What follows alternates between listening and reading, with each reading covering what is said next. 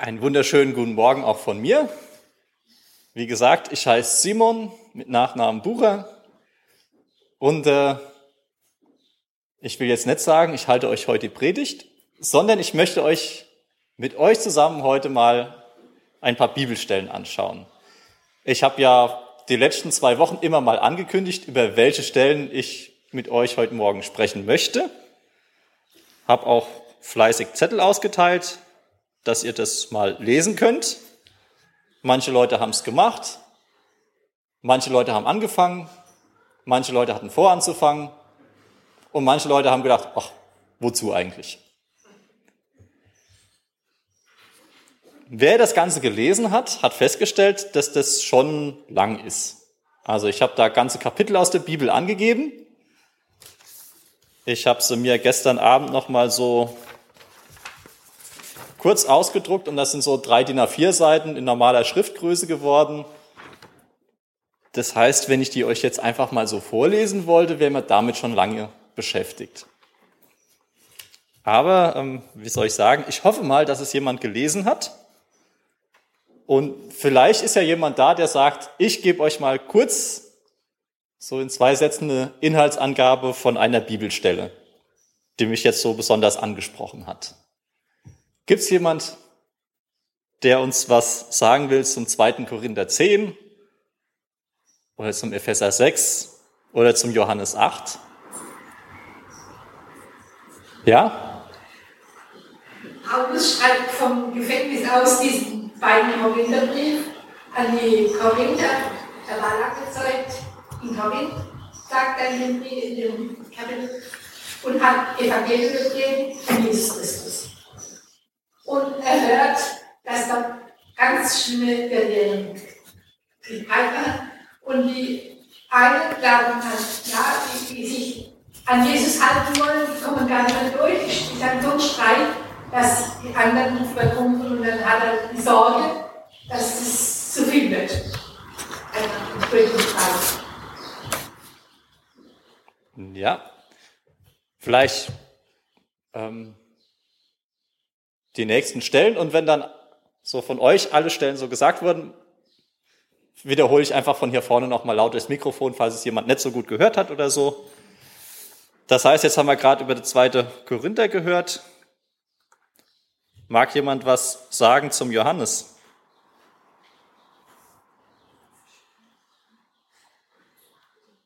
Oder zur Epheserstelle?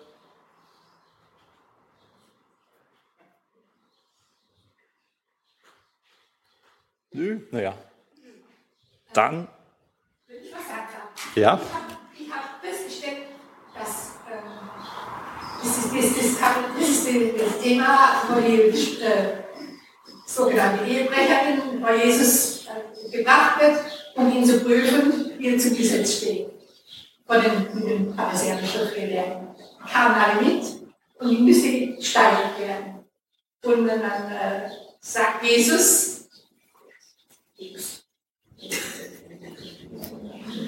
Wer ohne Sünde ist, der den ersten Stein und schaut den Boden gegangen, wissen, wer der Erste ist. Und wer hochschaut, sagt er zu der Frau, ist niemand mehr da. Die gar nicht mehr. Und die Frau, die kann sich ja gar nicht wehren. Die kann nicht mal sagen, und er sagt, er macht sündig ihn nicht mehr. Aber dieses Weglaufen, für, ich, für mich ist Bedeutung, wer sich selber vor Jesus sieht, der muss weglaufen vor jedem, der, den er verurteilen will.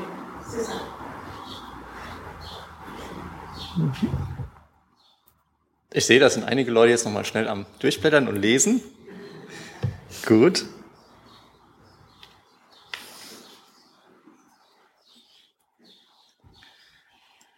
Magst du schon was dazu sagen? Hast du so schnell was mich angesprochen hat, bei der Kinder 10, dass wir unsere Gedanken Christus unterordnen sollen. Mhm. Unsere Gedanken Christus unterordnen soll, war auch eine Stelle, die der Paulus geschrieben hat. Gut. Dann versuche ich mal ganz kurz meine Gedanken dazu zu sagen, wie ich das so zusammenfassen würde. Die Textstellen wie gesagt, im zweiten Korinther, da wehrt sich der Paulus ganz heftig drum, um Angriffe auf seine Person. Und ihm ist es ganz wichtig, er hat das Evangelium verkündet und jetzt kommen da welche daher und wollen es kaputt machen. Und dann sagt er, ihr sagt, ich bin so lieb und so brav und ist ja nichts dahinter, hat er gemeint, ich schreibe euch jetzt.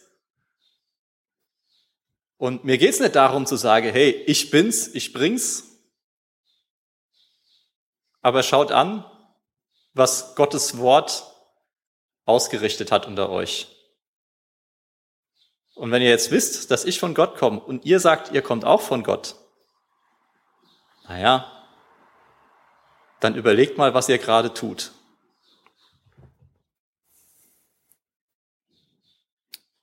Johannes 8, die Verse 1 bis 11.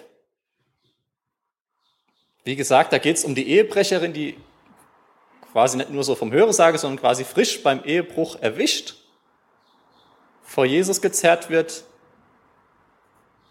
und wo ihn die Gläubigen seiner Zeit eine Falle stellen wollen. Mit dem Wort Gottes sogar. Aber das klappt nicht. Weil Jesus das lebendige Wort Gottes ist.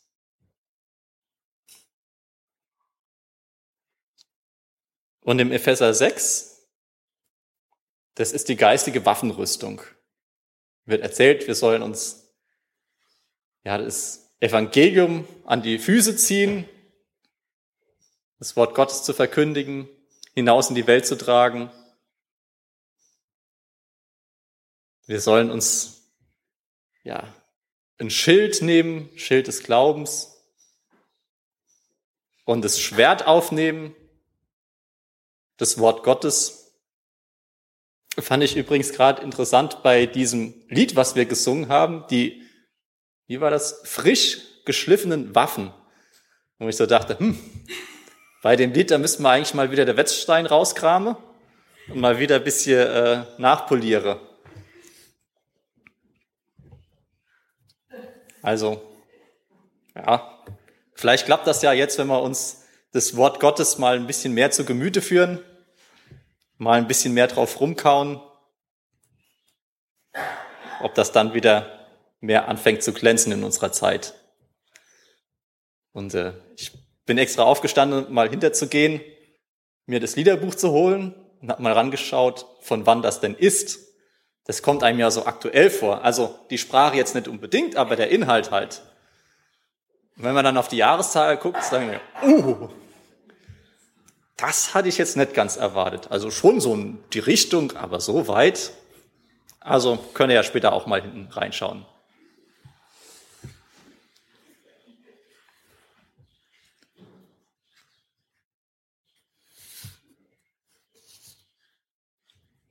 Jetzt dürft ihr mal Mutmaßungen anstellen. Was hat denn ein Brief von Paulus an eine Gemeinde, eine frisch ertappte Ehebrecherin und Jesus und die Waffenrüstung, die geistige, zusammen? Warum habe ich die jetzt ausgewählt für meine Predigt heute?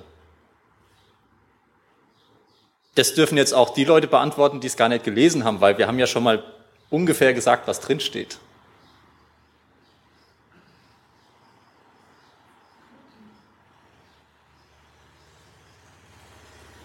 Ich schaue so rum, sehe ein paar nachdenkliche Gesichter.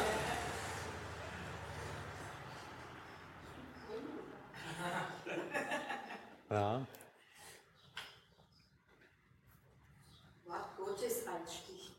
Das Wort Gottes als Stichwort. Ja, das kam bei mir im Nachhinein auch raus. Ursprünglich habe ich die mal wegen was anderem rausgesucht.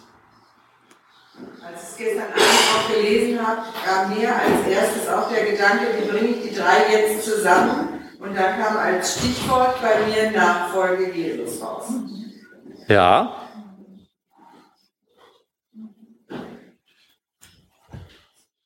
Die Nachfolge Jesu, das Wort Gottes aber auch die Größe Jesu immer mehr erkennen. Also die was er für mich getan hat. Also das ist so wie die Sünderin, also die, die ist so, vorstellen, die war so dankbar, jetzt nicht, äh, sie war ja zum Tod verurteilt. Und wenn man denkt, man halt zum Tod verurteilt, weil man das, was Böses macht, das ist so, also das muss man sich schrecklich vorstellen. Und dann sagt Jesus, Sünde geht Gott nicht mehr. Also diese Befreiung, das muss ja unendlichen Dank. Und da bleibt ja nur noch Dank für das, was er für uns getan hat. Mhm. Befrei Befreiung und Dank. Ja. Das steht alles da drin. Ja. Gesetz. Gesetz und frohe Botschaft. Wir nähern uns äh, immer mehr dem, mit dem ich ursprünglich angefangen habe.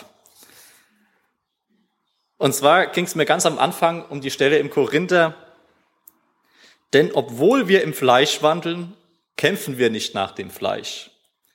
Denn die Waffen unseres Kampfes sind nicht fleischlich, sondern mächtig für Gott zur Zerstörung von Festungen. So zerstören wir überspitzte Gedankengebäude und jede Höhe, die sich gegen die Erkenntnis Gottes erhebt und nehmen jeden Gedanken gefangen unter den Gehorsam Christi.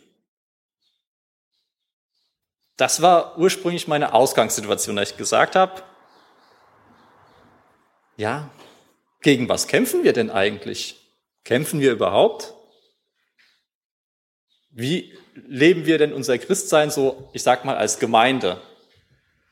Ähm, da ich jetzt im Leitungskreis bin, beschäftige ich mich auch immer mehr mal so privat damit.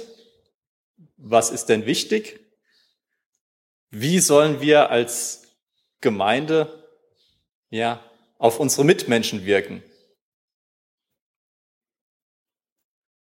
Und welche Waffen setzen wir dann ein? Und da sagte Paulus, hey, nicht so weltlich. Also wir nehmen keine Stahlklinge und dreschen aufeinander ein. Wir sollen nicht so wie der David eine gute Steinschleuder nehmen und so dem anderen den Stein an den Kopf schleudern, um ihn das damit außer Gefecht zu setzen. sondern wenn wir dann wieder die Waffenrüstung Gottes dazu nehmen, im Epheser sehen wir, das Evangelium, Gottes gute Nachricht weiterzutragen. Fest verwurzelt sein im Glauben, dass man nicht durch das, was um uns drumherum geschieht, ja gleich zu Fall kommen.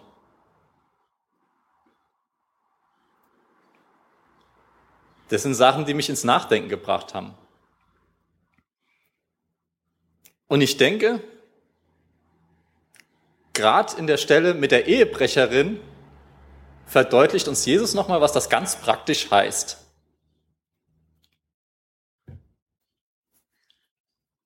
Und deswegen kam ich irgendwann zu der Überschrift Evangelium, das gute Wort Gottes. Ich mache mit euch jetzt nochmal einen Sprung. Also wir haben jetzt gesehen, geistige Kampfführung hat nichts damit zu tun, dass wir uns gegenseitig äh, die Rübe einschlagen, sondern dass wir uns mit Gott, mit seinem Wort beschäftigen, das an andere weitergeben. Und jetzt schauen wir uns nochmal die Geschichte vom Wort Gottes in der Bibel an. Fangen wir am besten bei A wie Adam und Eva an das Wort Gottes war für die Gott, weil die waren im Paradies, Gott war öfters mal bei denen, die sind zusammen spaziert, haben erzählt, die haben Gottes Wort ziemlich direkt aufgenommen. Dann geht's weiter beim Abraham. Da ist Gott auch ab und zu noch so zu Besuch vorbeigekommen, hat dem Abraham erzählt, was er vorhat, dann gerade bei Sodom und Gomorra hat der Abraham auch angefangen, ein bisschen zu handeln. Also da ging es auch noch das Gespräch hin und her. Aber dann, dann kommt die Zeit von Mose. Und da wird das Wort Gottes in Stein gemeißelt. Da gibt's die zehn Gebote, da gibt's das Gesetz, da ist das Volk, was sagt, Mose, geh du mal zu Gott und regel das. Mose schleppt dann die Steintafeln zurück, sagt, da, Da habt ihr. Da könnt ihr euch jetzt dran halten. Da müsst ihr euch jetzt dran halten. Und wenn ihr euch nicht dran haltet, dann das und das und das und das. Bei den kleineren Sachen Tauben, bei den größeren Ziegen und wenn es dann ganz arg schlimm wird, der braucht dann ganzen Ochsen. Stier, ja. Sehr große Tiere auf jeden Fall. Und äh, die, ich habe das Gefühl, die Leute werden gemütlicher. Die ruhen sich vielleicht darauf auf, das steht ja da, und dann lese ich das und mache das so. Und wenn ich es nicht so mache, dann kann ich ja noch nächsten Monat wieder eine Ziege rüberbringen zum Priester. Ähm, das ist nicht das, was Gott sich vorgestellt hat. Der hat ihnen immer mal wieder äh, Propheten vorbeigeschickt. Da haben die Leute auch nicht mehr irgendwann drauf gehört, auf das, sage ich jetzt mal wieder, lebendige Wort, so in Person, die Gott den Menschen vorbeigeschickt hat. Und es kommt die Zeit vom Exil. Das Volk Gottes wird in quasi alle Winde zerstreut. Sie haben kein Heiligtum mehr, kein Priester mehr. Also machen sie sich sowas im Kleinen. So das, die Synagoge, die kleine Kirche vor Ort kommt mehr und mehr dazu. Und die Leute sind vielleicht wieder ein bisschen unsicher. Ja, wie machen wir das jetzt hier richtig? Und dann kam das halt so auf, dass es dann die Rabbis gab. Ähm, das waren quasi die Gelehrten, die sich ganz viel mit Gottes Wort beschäftigt haben. Und wenn es jetzt heißt, du sollst nicht arbeiten am Sabbat, ja, was heißt das denn? Und dann haben sich die Rabbis irgendwann Gedanken gemacht, ja, arbeiten, arbeiten. Arbeiten ist, wenn ich was von hier nach da trage. Aber wenn ich jetzt den Tisch decken will, das muss ich ja noch tragen können. Also nur was so weit tragen. Und so gab es immer mehr Steintafeln mit Gottes Wort. Und das war jetzt gar nicht mehr so lebendig. Und ja, wenn so die Steintafeln immer kleiner geworden sind, dann haben die Leute irgendwann angefangen, sich die Steintafeln so gegenseitig an den Kopf zu werfen. Stellt euch das mal vor, so früher in der Schule, da hat man sich vielleicht Papierkügelchen äh, gegenseitig übergeworfen oder Steinchen im Pausenhof oder so oder Nüsse im Herbst, was weiß ich. Ähm, ja, praktisch wie die kleinen Kinder. Vielleicht hat sich das Gott auch gedacht und dachte so, ich versuche doch denen alles da zu geben und die raffen es einfach nicht. Dann hat Gott uns seinen Sohn gesandt. Und im Johannesevangelium lesen wir, das Wort war bei Gott und in ihm, durch ihn ist alles entstanden, so wie auch in der Schriftlesung. Und dann steht da, das Wort ward Fleisch. Und immer wieder lesen wir, wo die Gläubigen seiner Zeit versuchen, Jesus mit dem Wort zu konfrontieren, ihn aus der Fassung zu bringen, ihm eine Falle zu stellen, und es gelingt einfach nicht. Und wie Jesus versucht, uns mit dem Wort wieder das Leben zu bringen. Nicht so die Steinkugeln, die wir uns gegenseitig an die Köpfe werfen können. Du hast was falsch gemacht. Ich steinige dich jetzt. Wir steinigen dich jetzt. Sondern Jesus versucht so wieder den Blick zurechtzurücken.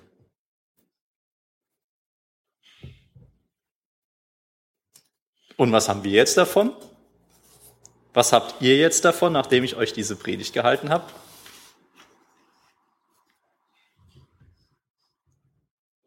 Gespannte Gesichter, müde Gesichter, fragende Gesichter? Vielleicht könnt ihr ja mal kurz mitteilen, was in euren Köpfen so vorgeht. Also Wohltaten verblüffen. Wohltaten verblüffen.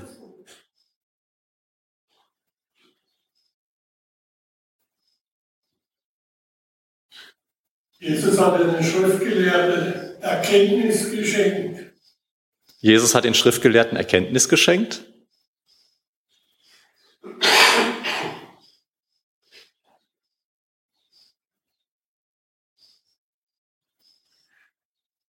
sagt, er hat uns seinen Heiligen Geist geschenkt, damals am Pfingsten, in unsere Welt gekommen durch Jesus.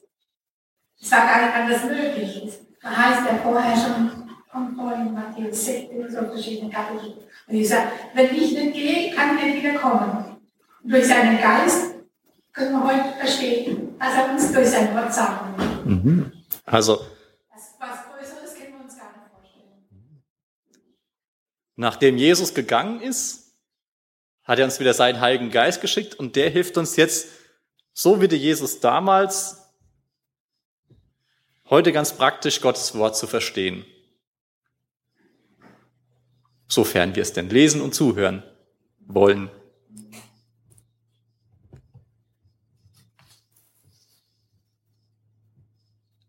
Ich habe mir auch noch ein bisschen überlegt, oder warum habe ich euch denn aufgegeben, die Sachen vorher mal zu lesen und euch vorher Gedanken darüber zu machen?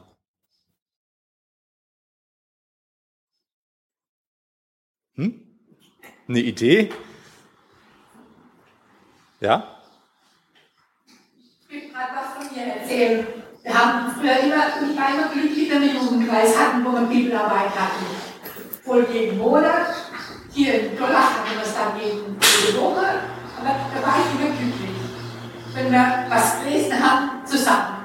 Und es hat mich bewegt, ein Leben lang bewegt, ja, und froh gemacht. Einfach zusammen Bibel lesen. Und es fängt auch an, daheim Bibel zu lesen. Und ich das ist das Schönste jetzt im Alter, wenn ich abends denke, heute musst du mir was noch sagen, es braucht noch was. Dann lese ich abends noch mal die Losung oder noch einen Bibeltext und dann bin ich einfach nicht allein. Das ist einfach groß und den, Mut- das mutere ich auch andere ältere auf und den Jungen halt, die ich jetzt kenne, sagt, abends immer noch, bevor wir ins Bett so richtig und was Schönes von ihm zu hören. Und es hilft einfach jedem allen. Und ich bin froh, dass den Alten auch so geht, dass sie auch ein gutes Wort kennen und dass sie auch die, die damit, was ihnen hilft, entwickeln. Ein Spruch oder so, also ein Kalender, egal was, aber die Bibel steht dort. Die Bibel ist einfach A und O, die uns einfach alles gibt.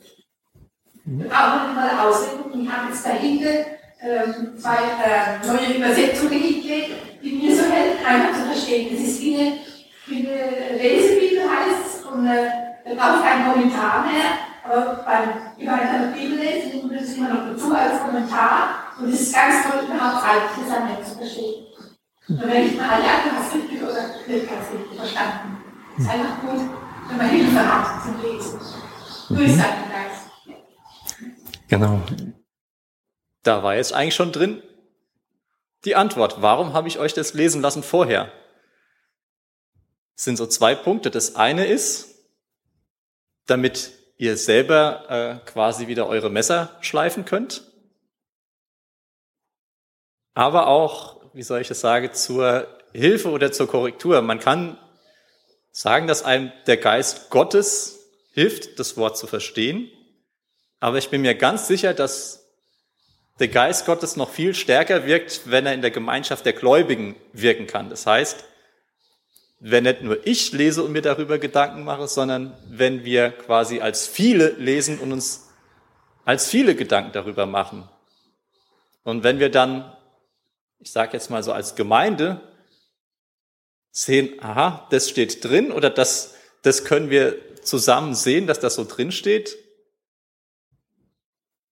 dann hilft uns das vielleicht auch ein bisschen, so Probleme vorzubeugen, wie sie dann beim Paulus irgendwann kommen, wenn es quasi so ihr Lehrer gibt, die sagen so, ja, ich habe das gelesen, ich bin so klug, also die sagen nicht natürlich, ich bin so klug, sondern die verpacken das ein bisschen schöner, aber das kommt so, sie haben ihre Meinung, sie wollen das weitergeben. Ich würde sagen, hier als Gemeinde haben wir schon die Chance, dass wir sehr viele verschiedene äh, Prediger haben gibt Gemeinden, da gibt's nur einen und da kann das relativ schnell mal irgendwo in eine bestimmte Richtung gehen, immer nur das Gleiche. Wir sind noch nicht so weit, aber es kann ja auch noch besser werden. Deswegen lade ich euch ein, wenn die, die hier vorne stehen, euch die Bibelstellen angeben und sagen, das steht da drin und so habt ihr das zu verstehen, lade ich euch ein, einfach sonntags mittags mal zu Hause nachzulesen, was denn davor und danach steht. Weil gerade bei der Ehebrecherin habe ich hingeschrieben, Rest nach dieser Bibelstelle. Und wenn man sich die Predigt von heute anschaut und einfach das ganze Kapitel mal durchliest, vielleicht fällt einem dann noch viel mehr Zusammenhang auf. Damit bin ich jetzt fertig. Ich freue mich schon auf das nächste Mal, wenn ich wieder predigen darf und euch vielleicht so im Vorhinein Gedankenanregungen geben möchte. Vielleicht kommen die ja dann noch mehr an. Aber ich gehe davon aus, dass Gott euch schon einiges jetzt zum Nachdenken mitgegeben hat. Vater im Himmel, ich danke dir, dass du uns nicht alleine lässt, dass du uns nicht einfach nur die zehn Gebote in Stein gemeißelt gabst, sondern dass du uns zuerst deinen Sohn gesandt hast, ja, um unsere Schuld wegzunehmen, all das, was wir falsch machen. Und Heiliger Geist, ich danke dir, dass du uns dann erklären willst, was, was dein Wort in unserem Leben hier und heute bedeuten soll. Bitte ich einfach, dass du uns immer mehr ja, hilfst, die Klingen zu schleifen, und unseren Schild immer fester machst. Amen. Dann